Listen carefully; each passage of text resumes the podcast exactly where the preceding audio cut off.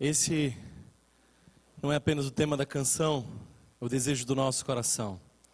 Que o Senhor nos use. Mas não sem antes falar conosco.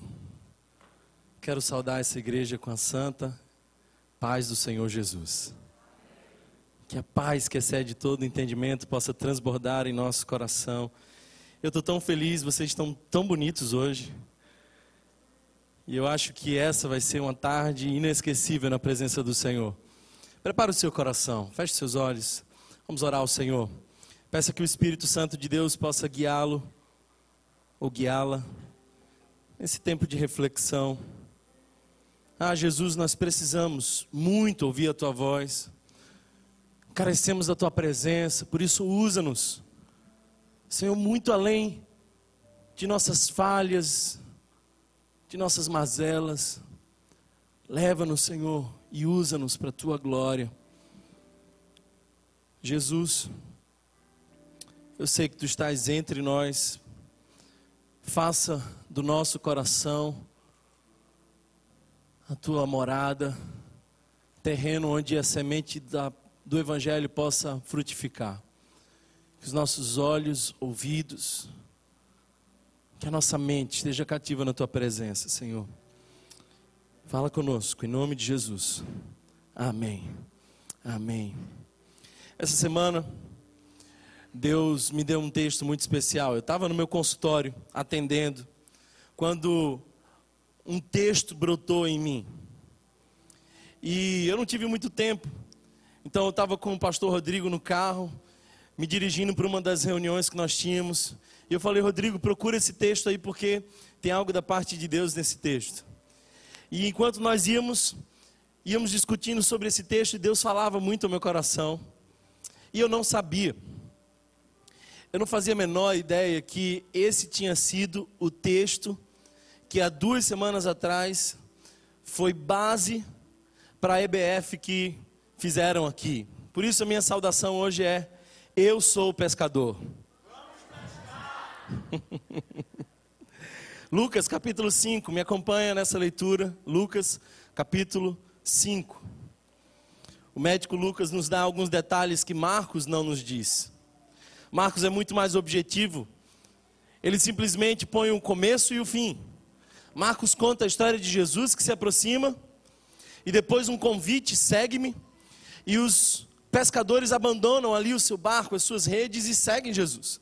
Mas Lucas conta com mais detalhes essa história. Por isso quero convidar você a Lucas, capítulo de número 5, verso 1 em diante. O texto diz assim: Certo dia Jesus estava perto do lago de Genezaré, e uma multidão o comprimia de todos os lados para ouvir a palavra de Deus. Verso 2 diz: Viu à beira do lago dois barcos, deixados ali pelos pescadores, que estavam lavando as suas redes entrou num dos barcos, o que pertencia a Simão, e pediu-lhes que eu afastasse um pouco da praia.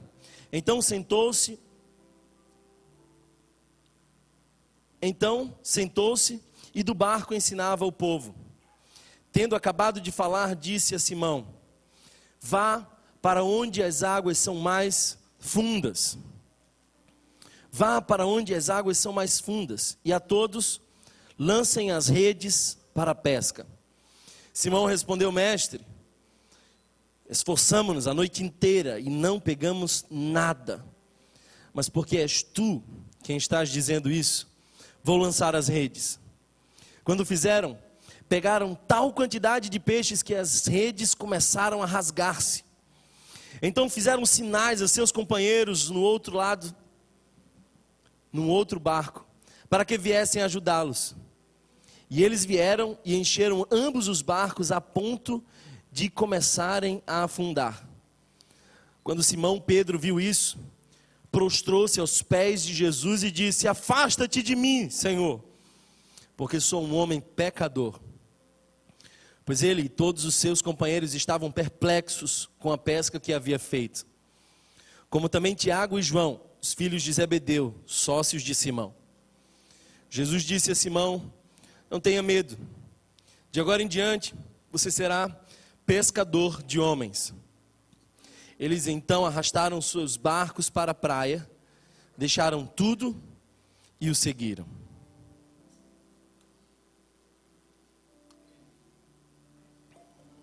Há tantos detalhes lindos nesse texto. Jesus precisa do barco de Pedro, porque ele precisava de uma estratégia para que a sua voz ecoasse e fosse melhor ouvida pela multidão. Então ele se colocava a favor do vento, subia um pouco mais, às vezes num barco afastado, a voz dele era melhor ouvida. E Pedro, imagino eu, enquanto lavava as redes, ouvia Jesus contar as histórias do reino, falar sobre as mensagens do Evangelho. O fato é que, se você mantiver a sua Bíblia aberta durante todas nossas, toda a nossa reflexão, você vai ver um detalhe muito interessante. Pedro estava lavando as suas redes. Eu não sei se você está familiarizado com pesca, e eu não sou também um dos melhores pescadores, mas uma coisa eu sei: ninguém lava as suas redes se pretende usá-las novamente naquele dia. Lavar as redes era o sinônimo de que para Pedro e para os seus aquela pesca havia terminado. E terminado de maneira frustrada. Eles finalmente aceitaram o fracasso como resultado final. Eles pensaram que o último ato da cena ordinária daquela pescaria seria de fato voltar para casa frustrados, sem nenhum peixe. Mas Jesus estava ali. E quando Jesus está na nossa cena, tudo muda. Aquilo que nós pensamos ser a última cena, na verdade pode ser o início de uma grande cena, porque o que nós vemos é o ordinário, mas Deus faz o extraordinário acontecer. Isso me lembra, por exemplo, quando o vinho acabou em Caná da Galileia, em João capítulo 2 nos conta essa história. Aquilo era por demais constrangedor para um casal que tinha pensado e planejado o seu casamento com tantos detalhes. Para o judeu, o vinho era como se fosse o sinônimo da alegria. Então, aquela festa tinha sido encurtada, os noivos tinham sido surpreendidos porque tinha acabado o vinho. Mas Jesus estava naquela cena. E quando Jesus está na cena, algo pode acontecer. Aquilo que é ordinário pode se tornar extraordinário. Sabe, queridos irmãos, muitas vezes nós guardamos as nossas redes. Eu não sei se você entende o que eu estou dizendo, mas muitos de nós, diante das frustrações da vida, guardamos as nossas redes.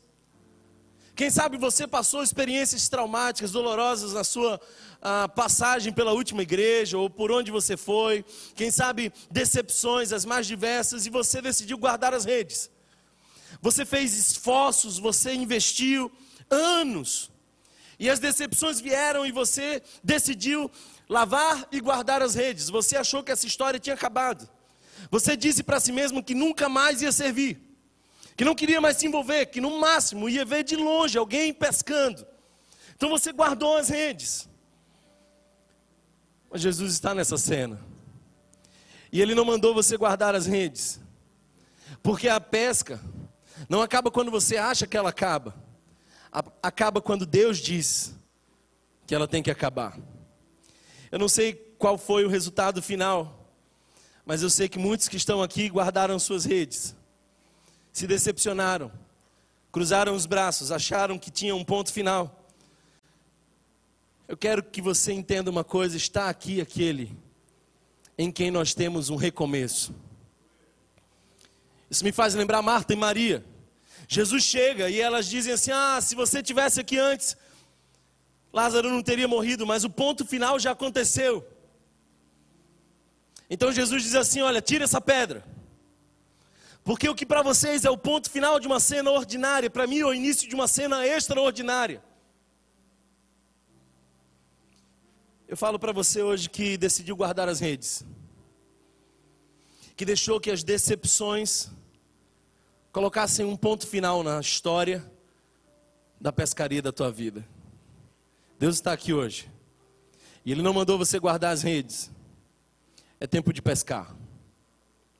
Sabe, queridos irmãos, uma outra coisa que me chama muita atenção nesse texto, e se você continuar observando o texto, você vai ver que aqueles discípulos, que até então não eram bem discípulos, eram apenas pescadores, estavam na beira do lago. E Jesus dá uma ordem muito clara para eles: vá para onde as águas são mais fundas. Sabe por quê? Porque os milagres não acontecem na beirada da nossa fé. Os milagres e as experiências marcantes com Deus acontecem no lado mais fundo do lago. Está na hora de você sair da sua superficialidade na relação com Deus. Está na hora de Deus te levar a lugares mais profundos. O teu melhor tempo com Deus ainda está por vir. Deus ainda há de revelar grandes coisas que Ele tem por você e através de você. Os milagres de Deus e as cenas extraordinárias só são reveladas no fundo. Há uma ordem clara de Jesus dizendo assim: saia dessa superficialidade. Na beira do lago nada acontece, vai para o fundo. Eu fico imaginando os discípulos frustrados depois de uma madrugada sem nenhum peixe. Agora eles tiram a âncora, desamarram o barco, vão em direção à parte funda, e todo esse movimento parece ser guiado por uma só voz, a voz daquele que antes pregara do barco, mas que governa as estrelas, o mar e a todos seres vivos da terra. Sabe, irmãos, ele nos quer levar mais fundo, ele nos quer numa dimensão de mais profundidade com Ele. Sai da superfície, vai além, e você vai ver grandes coisas que Deus pode fazer por, com e através de pessoas que obedecem aos seus comandos.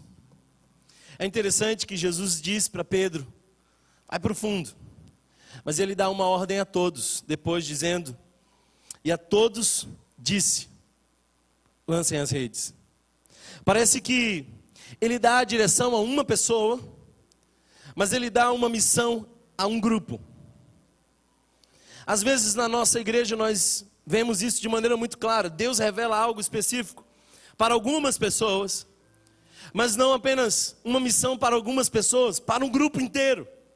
Quantas vezes eu precisei chegar no conselho e disse: Olha, Deus está me direcionando para isso aqui. Essa semana, quando essa palavra começou a aquecer no meu coração, nós já tínhamos programado uma série nova. Nós iríamos iniciar hoje uma série que ia durar cinco mensagens.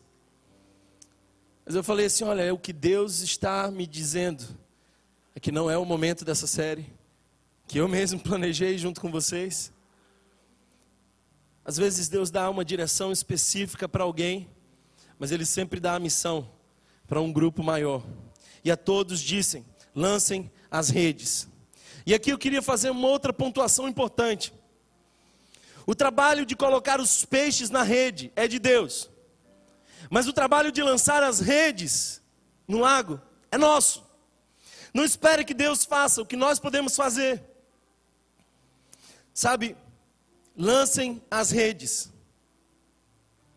Quem nos mandou ir ao fundo e lançar as redes. Garante o que nós não podemos fazer, a pesca extraordinária.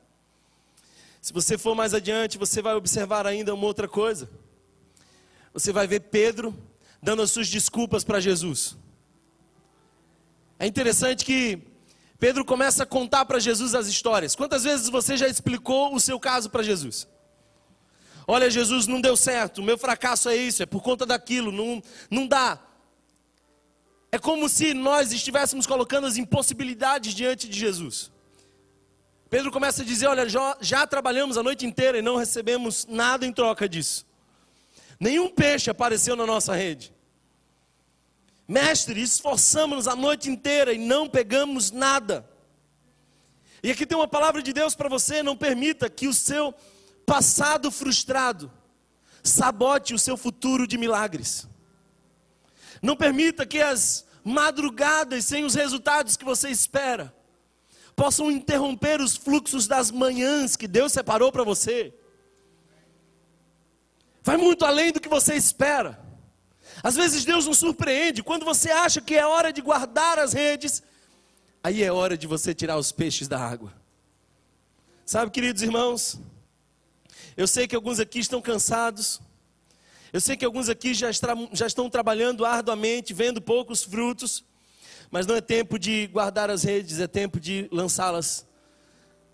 Porque quando Deus nos dá uma direção, Ele garante os resultados. Pedro conta a história para Jesus, mas precisamos concordar que aquela história termina com: Mas por que és tu quem estás mandando? E aqui nós temos uma lição muito importante sobre a fé. Nós achamos que a fé essencialmente está ligada à confiança. Quer ver uma coisa? Eu vou dizer duas palavras e eu quero que você me diga automaticamente qual delas você associa à fé: conhecimento ou confiança? Qual das duas você automaticamente associa à fé? Confiança. Mas como é que a gente confia em alguém que a gente não conhece? É interessante que Pedro olha para Jesus e diz assim: Mas é só porque és tu quem estás mandando. Eu sei que eu sou pescador, eu tenho experiência, você é carpinteiro, você entende de imóveis, mas só porque és tu quem estás mandando, eu ouvi a tua pregação, eu tenho visto o que você faz, então só porque tu estás mandando, eu vou lançar as redes. Quanto mais nós conhecemos a Deus, mais andamos por fé. Às vezes, quando me falta fé para fazer algumas coisas que Deus me manda fazer, eu olho para trás e lembro do que ele fez por mim. Tantas cenas onde o maná de Deus caiu e a fidelidade dele se revelou na minha vida. Ah, queridos irmãos, eu lembro muito bem quando nós viemos para esse espaço e o tamanho desse desafio. Nós não tínhamos nem de longe os recursos que precisávamos, mas quando Deus nos deu uma direção, Ele também nos mandou a provisão, e nunca nada nos faltou. Sabe, há uma canção muito antiga que diz assim: Conta as bênçãos, diga quantas são, recebidas da divina mão, vem dizê-las todas de uma vez, e verás surpreso o quanto Deus já fez. Por que, que o povo de Israel esquecia Deus? Por que, que o povo de Israel tinha tanto medo? Por que, que o povo de Israel muitas vezes pensou em voltar? Porque eles esqueceram tudo que Deus fez naquele caminho. Como pode um povo abandonar um Deus que abriu o mar vermelho, que mandou o maná todos os dias? Aquele povo tinha tomado a água da rocha. Aquele povo viu a presença do Senhor, mas esqueceu os cenários que Deus trouxe para eles de fidelidade. Quando te faltar fé, lembre-se do que Deus já fez por você. Porque a fé é o resultado do conhecimento que nós temos acerca de Deus. Eu tenho algumas pessoas em quem eu confio profundamente. E confio profundamente porque conheço profundamente. E quanto mais eu conheço o caráter de Deus, mais eu creio em milagres. Quanto mais eu sei que Deus é fiel comigo, mais eu tenho fé para ver o que Ele pode fazer no meu futuro. Sob a tua palavra, Senhor, lançarei as redes, porque és tu. Quanto mais você conhece a Deus, mais você crê que Ele pode. O texto continua dizendo assim: Vou lançar as redes. Vou lançar as redes. Sabe o que é isso, queridos irmãos? Obediência. E se você precisa sair daqui com alguma coisa gravada no seu coração, sai com isso. A obediência precede os milagres. A obediência precede os milagres. Vou lançar as redes. Outro dia meu filho chegou e falou: Pai, você acha que eu sou desobediente? Meu filho é filósofo, então a gente tem conversas bem profundas.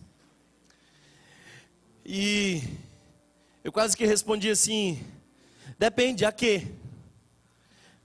Às vezes o meu filho me desobedece, mas na maioria das vezes o meu filho está obedecendo a sua própria vontade.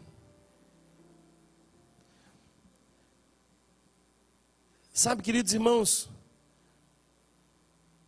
a quem você vai obedecer na sua vida? Quem é que tem o controle e a autoridade sobre a tua vida? Isso me faz lembrar Naamã. Nós somos muito parecidos com Naamã, porque nós temos lepra em nossa alma. Mas a gente quer que as coisas funcionem do nosso jeito. O profeta tinha dito: olha, você precisa tomar sete banhos no Rio Jordão. No Jordão, não. Eu conheço outros rios que são mais puros, são melhores, porque não é do meu jeito. E os soldados de Naamã disseram a ele: Será que você não pode simplesmente obedecer? Eu fico imaginando os serventes daquele casamento enchendo as talhas com água. E alguém chega e pergunta, e essa é a minha conjectura: O que vocês estão fazendo aí? Não sei. Foi aquele homem lá que mandou a gente encher, e a gente está obedecendo. Ou na cena que Jesus pede para tirar a pedra da sepultura de Lázaro, e alguém começa a empurrar e diz assim: Mas eu não estou entendendo nada, esse negócio vai, vai cheirar mal, esse negócio aqui vai ficar difícil. Mas porque ele mandou, eu obedeço. Você não foi chamado para entender o que Deus faz, você foi chamado para obedecer. Porque a obediência precede os milagres. O texto continua, e uma outra, uma outra parte desse texto que me chama muita atenção é de que eles lançam as redes, e aquela cena tinha se repetido inúmeras vezes a noite inteira. Mas agora, algo sobrenatural começou a acontecer. Um começa a gritar dizendo: tem muito peixe. O outro pega. E era a pesca mais extraordinária que alguém tinha. Ah, tem muito peixe, glória a Deus. Não sei se choro, se me preocupo ou celebro. A rede está rasgando, mas é peixe demais. Eu vivo isso todo culto. Hoje de manhã não tínhamos nenhuma cadeira sobrando. E agora nós estávamos na correria colocando as cadeiras extras. E eu fico vendo a cara da integração. E as pessoas dizem, cadê cadeira? Tem mais cadeira. Eu falei assim, está rasgando a rede. Alguém está entendendo o que eu estou falando? Não? Quando nós alugamos esse espaço aqui, a gente pensou, vai demorar muito tempo para esse lugar ficar cheio. Esse auditório é grande demais. Eu fico imaginando Deus lá do céu dizendo assim: Ah, meu filho, você não tem ideia da pesca extraordinária que está te esperando.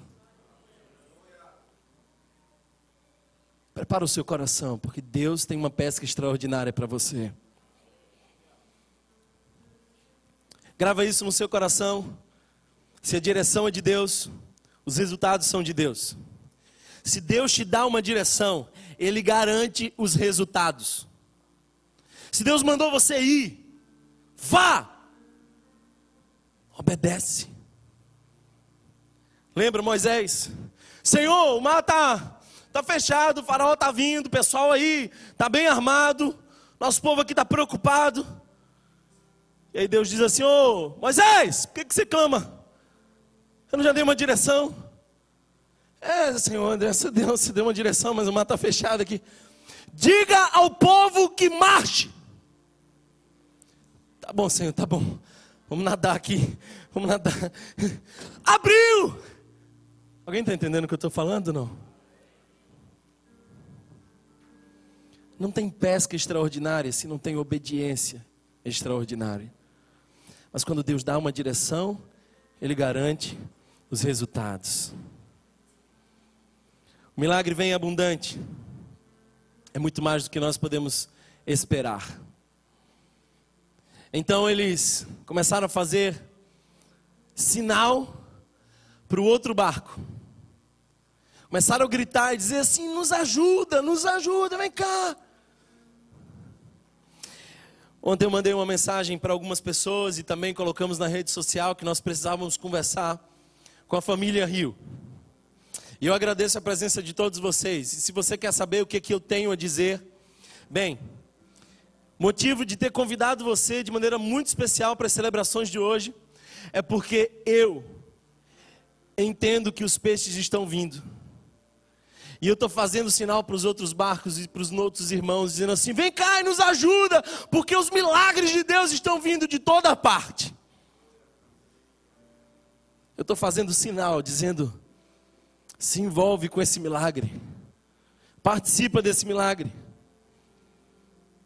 Uma coisa que eu tenho aprendido é que missão e milagre precisam ser compartilhados. O milagre que acontece e não é compartilhado é algo estranho. Deus chama Abraão e diz assim: através de ti serão benditas todas as nações da terra. Mas também diz: vai para uma terra que eu te mostrarei. E Abraão recebe a direção, mas todo mundo vai junto com ele. Missão e milagre precisam ser compartilhados. Mas eu quero ir para a melhor parte desse texto. Olha mais uma vez para o seu texto e você vai ver o final. O que, que, que, que Pedro faz? O que, que nós queremos fazer hoje? O texto continua dizendo assim: Pedro prostrou-se aos pés de Jesus. Eu gosto disso. O barco estava quase afundando de tanto peixe. Mas Pedro não vai contar os peixes. Pedro não vai fazer os cálculos de quanto ele ia lucrar com aqueles peixes. Quer saber uma coisa? Pedro não estava nem aí para aqueles peixes. Pedro estava ansioso para descer daquele barco e se lançar aos pés de Jesus. E o mais interessante disso tudo é de que Pedro vai dizer para Jesus assim: Afasta-te de mim, e esse é um antagonismo do coração de Pedro, porque Pedro corre, se dobra diante de Jesus e diz: Afasta-te de mim, enquanto o agarra. Alguém está entendendo o que eu estou falando? Afasta-te de mim, porque eu sou pecador. Ah, queridos irmãos, essa semana Deus fez um milagre conosco. Aliás, Deus fez muitos milagres essa semana. E na última quarta-feira, numa reunião de liderança, Deus nos surpreendeu e nós chorávamos. Eu disse para a liderança assim: olha, vocês não precisam se encantar pelo milagre, porque o sinal não tem um fim em si mesmo. Aquilo que Deus faz conosco não tem um fim em si mesmo. Todo sinal aponta para quem faz. O que mais impressionou Pedro não foram os peixes, foi a autoridade de Jesus sobre o mar. Quando Deus mudar a cena da tua história e te der uma pesca extraordinária, cuidado para você não olhar demais para os peixes. Cada milagre que Deus faz precisa apontar para aquilo que Deus é. Por isso Pedro se dobra e diz: Eu agora sei quem tu és. Eu agora sei quem tu és. E cada vez que nós nos aproximamos de Jesus e conhecemos Ele mais de perto, mais Ele revela quem nós somos. Sabe, esse texto não fala sobre peixes, nem sobre barco, nem sobre pesca. Fala sobre quem Jesus é. Os milagres de Deus na nossa vida não falam exatamente sobre como nós merecemos ou como são grandes os milagres, fala de um grande Deus.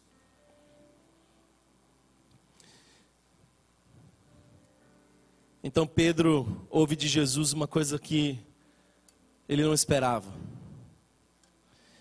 Ele disse para Jesus: Eu sou pecador. Então Jesus diz assim: Deixa eu só mudar um pouquinho essa palavra. Aqui para frente você será pescador. Mas não essa pesca aí que você viu. Você será pescador de homens. Essa pesca extraordinária que você viu não se pode comparar com a grande pesca que está por vir. Pedro só foi entender isso quando ele pregou lá em Atos, pela primeira vez. E mais de 3 mil pessoas se converteram. Desde então, os frutos são incontáveis do ministério de Pedro. Ele não sabia quem ele era, mas Jesus já olhava para ele através da sua vocação. Deixa eu te dizer uma coisa. Enquanto servimos, Deus revela a nossa vocação. Para de ficar perguntando assim: Deus, para que, que eu sirvo? O que, que eu vou fazer? Qual é o meu dom? Qual é o meu talento? Enquanto você estiver sentado perguntando isso, você nunca vai descobrir. Vai para o fundo, lança as redes, porque enquanto você serve, Deus revela quem você é. Enquanto você obedece, Deus se revela. E enquanto você serve, Deus revela quem você é. Alguém está entendendo essa palavra? É tempo de Deus revelar vocações nesse lugar. Mas Deus nunca revela a sua vocação enquanto você antes não diz: Eis-me aqui, Senhor. Eis-me aqui, Senhor.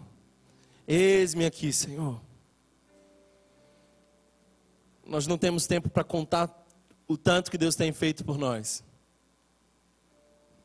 Há alguns meses atrás, Deus começou a nos revelar de maneira sobrenatural que tinha chegado o tempo onde nós precisaríamos levar a Rio a outros lugares. Visões, sonhos. E nessa igreja nós cremos no sobrenatural de Deus. Pessoas que não nos conheciam e diziam: Olha, Deus me deu em sonho uma revelação, e a Rio chegava em outros lugares. Visões de que essa parede aqui toda caía, que um rio brotava daqui e inundava a cidade. Então nós começamos a pensar qual era a melhor pesca. E pensamos que a melhor cidade para receber a nossa igreja seria Olinda. E eu não estou dizendo com isso que nós não, não iremos para lá em algum momento. Mas quando estava tudo certo, local, recursos, no dia que definitivamente iríamos fechar, eu falei para o conselho: eu preciso de só mais um dia. Eu preciso clamar e ouvir a voz de Deus. Naquela manhã seguinte, era domingo, eu ia acordar pregar, como sempre faço. E antes de sair de casa, eu disse: Deus, eu preciso de um sinal. Quando terminar de pregar e descer por essa escada, eu queria que alguém se aproximasse de mim e dissesse: Pastor, está na hora de, de plantar uma igreja em Olinda. Eu termino de pregar, desço essa escada, uma irmã se aproxima dizendo: Pastor, está na hora de plantar uma igreja em aldeia. E eu, tão empolgado quando ela começou a falar, quando ela falou aldeia, eu falei assim: não acredito. Que pena. Não é o sinal que eu quero de Deus. Tá bom, minha irmã, quem sabe um dia, talvez. Desprezei o sinal. Preguei no culto da tarde, entre o culto da tarde e da noite. Estava na minha sala quando Marçal e Rodrigo entram, um tanto assustados, e dizem assim: Olha, você precisa ouvir uma, uma irmã. Essa irmã teve um sonho. E o sonho dessa irmã era o seguinte: ela morava na Avenida Caxangá e via um grupo enorme subindo a Caxangá em direção à aldeia, Camaragibe. E ela ficava olhando aquele grupo enorme e ela começava a perguntar: que grupo é esse? Até que alguém dizia assim: essa é a Igreja Rio. E aí, quando eu vi isso, eu disse: Deus, tá bom, já entendi. Eu não vou pescar onde eu quero pescar, eu vou pescar onde tu queres que eu pesque. Porque quando tu dá a direção, tu garante os resultados. Decidimos por fé no conselho marcar a agenda. Decidimos quando essa igreja ia começar. Mas a gente não tinha nenhum local. Até que na segunda-feira, depois de chegar de Teresina, essa última segunda, Estava pregando lá nesse final de semana. Saí do aeroporto, troquei de roupa e fui encontrar um lugar. E no meio do caminho liguei para um, para um espaço que alguém da nossa igreja, o nosso irmão Rafa, viu. E quando nós entramos lá, eu lembrei daquilo que Deus tinha me falado há um mês atrás. O Joseph, o missionário que pregou aqui há um tempo atrás, fez contato comigo no mês do aniversário da nossa igreja e disse assim: Olha, eu estou querendo ir na sua igreja, eu estou indo ao Brasil, estou indo a Recife, e eu queria ir na, na sua igreja. Eu falei: Que maravilha, benção. Um dia eu estava atendendo no meu consultório, o telefone insistia em tocar, e quando eu atendo, era o Joseph dizendo: Eu estou aqui no aeroporto. Eu falei: Que benção, quem vai te buscar? Ele falou: Você. Eu falei, legal, e eu te levo para onde? Ele falou, para a sua casa. E quando nós estávamos vindo, ele falou assim: Deus me trouxe aqui para te dizer uma coisa. Grava isso com você. Os nossos sonhos são da visão que nós temos, são do tamanho da visão que nós temos de Deus. Quando você enxerga um Deus grande, você sonha grande. E Deus quer fazer grandes coisas através dessa igreja. Por isso, não tema, sonhe grande. Quando entrei naquele espaço e vi aquele espaço tão grande, falei assim: eu acho que é o que Deus tem para nós. O conselho foi lá, todos em paz. Na quarta-feira nós fizemos uma proposta. E a proposta que nós fizemos, bem aquém da pedida inicial, foi uma proposta bem ousada, mas uma das coisas que nós observamos foi que a corretora que ouvia nossa proposta estava absolutamente impactada com aquilo que Deus estava fazendo entre nós. E é uma alegria grande dizer que hoje de manhã ela sentou na fileira atrás da minha. E ninguém dava mais glória e aleluia do que essa irmã que estava nos visitando. Naquele mesmo dia da proposta, eu decidi reunir os líderes para que a gente planejasse o novo espaço e como nós íamos fazer com as equipes. E um dos irmãos da nossa liderança disse assim: Thomas, eu estou vendo você programar tudo. Você acabou de pedir um vídeo, você já marcou o dia do anúncio. Mas você não tem o sim. Qual é o seu plano B? Eu falei assim: plano B eu não tenho, mas meu plano A é a fé. Ele sorriu e ironicamente disse assim: baseado na fé do irmão. Enquanto ele estava terminando a frase, o telefone toca. E uma pessoa, não sei se por fé ou por ironia, disse: Atende, pode ser o dono do espaço. Quando eu atendi, não era o dono do espaço, nem a corretora. Era uma irmã da igreja. Mas não era qualquer irmã da igreja. Era aquela irmã que tinha me dado o sinal aquela que tinha sido usada por Deus para dizer: chegou o tempo de vocês irem para a aldeia. E eu pensei comigo: o que, que essa irmã quer comigo essa hora? Estou numa reunião, nove e meia da noite. Eu falei: fala, minha irmã. Ela falou assim: só estou ligando para dizer uma coisa. A proposta que vocês fizeram foi aceita. Eu falei assim: como assim, minha irmã? Ela disse: eu estou do lado do dono do imóvel e ele quer falar com você. Ele falou assim, pastor Thomas, eu falei, oi meu irmão, tudo bem? Estou um pouco impactado. Ele falou assim, eu ouvi falar daquilo que Deus está fazendo entre vocês. E eu conheço uma das suas ovelhas. E se Deus tem realmente feito tudo isso, e se você tem ovelhas como essa, eu não estou nem aí para a proposta. O lugar é de vocês. Será que você pode celebrar isso mais forte?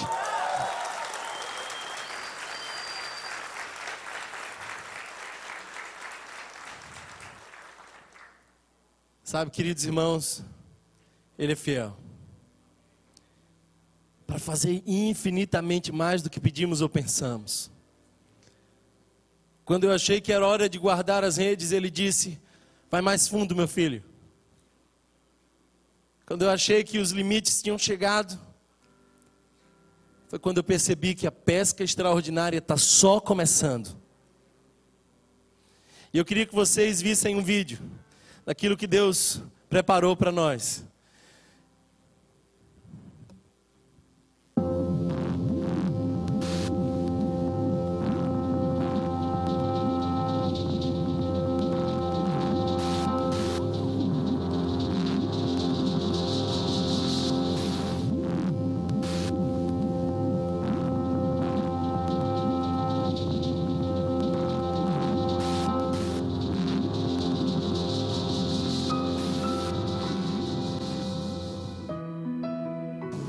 Salmo 126 diz assim: Grandes coisas fez o Senhor por nós, por isso estamos alegres. Nós estamos muito felizes com tudo que Deus fez por nós. É infinitamente mais do que pedimos ou pensamos. E é é um ato espiritual estar nesse lugar. Porque não é só um lugar, não é só um espaço. É experimentar a fidelidade de Deus. Quando o povo de Israel entrou finalmente na terra prometida, eles deram de cara com um grande desafio. O maná tinha parado de cair, eles já tinham passado do Jordão, não dava mais para voltar. Moisés, o grande líder, já não estava mais com eles. Mas uma coisa é fato: eles viam a terra e a terra manava leite e mel, como a promessa dizia. Então a gente está diante da terra que Deus nos deu. Essa é a promessa. Grandes coisas fez o Senhor por nós, por isso estamos alegres. Mas o Salmo 126 termina dizendo assim: Quem com lágrimas semeia, com júbilo se fará. Quem sai andando e chorando enquanto semeia, voltará com júbilo, trazendo os seus feixes. O fato de Deus ter nos dado esse lugar não quer dizer que a gente não vai trabalhar, que não vai ter esforço. Não, tem muito esforço. A gente vai ter que chorar muito nesse lugar. A gente vai ter que semear arduamente nesse lugar, a gente vai ter que se mover, porque o salmo diz: quem sai andando e chorando enquanto semeia. As dificuldades não podem nos parar, elas vão nos mover. Então, eu queria que nós conhecêssemos esse espaço. E vocês vão ver como Deus foi generoso conosco. A gente deve começar pela casa lá alguns cômodos da casa. Depois a gente vai vir para cá e depois a gente volta aqui e aí faz uma oração final, canta a nossa canção, a canção que aponta para a fidelidade de Deus, tão, tão marcada na nossa história. E agradece a Ele por tudo que Ele tem feito e vai fazer. A natureza do rio é nunca parar. Talvez por isso Deus está sempre nos dando um novo sonho, nos colocando sempre em movimento. Você quer saber por que temos sonhos tão grandes? Porque temos um grande Deus. Ele é capaz de fazer infinitamente mais do que tudo aquilo que pedimos ou pensamos. Há alguns meses o Senhor nos surpreendeu mais uma vez. Ele nos deu uma clara direção, nos revelou para onde deveríamos ir. E por isso estamos aqui fazendo esse vídeo que é para dizer que esse rio vai transbordar. Ele nos trouxe onde jamais poderíamos imaginar. Onde estou? Eu estou no quilômetro 3,5 de aldeia, um local duas vezes maior do que o nosso espaço atual. Porque aqui, porque daqui para frente, esse também será o nosso espaço rio. Seremos uma só igreja em dois lugares, uma mesma família em duas casas. Ele nos deu a direção. Agora nos resta obedecer e lançar as redes. Grandes coisas estão por vir. Por isso, vem sonhar com a gente.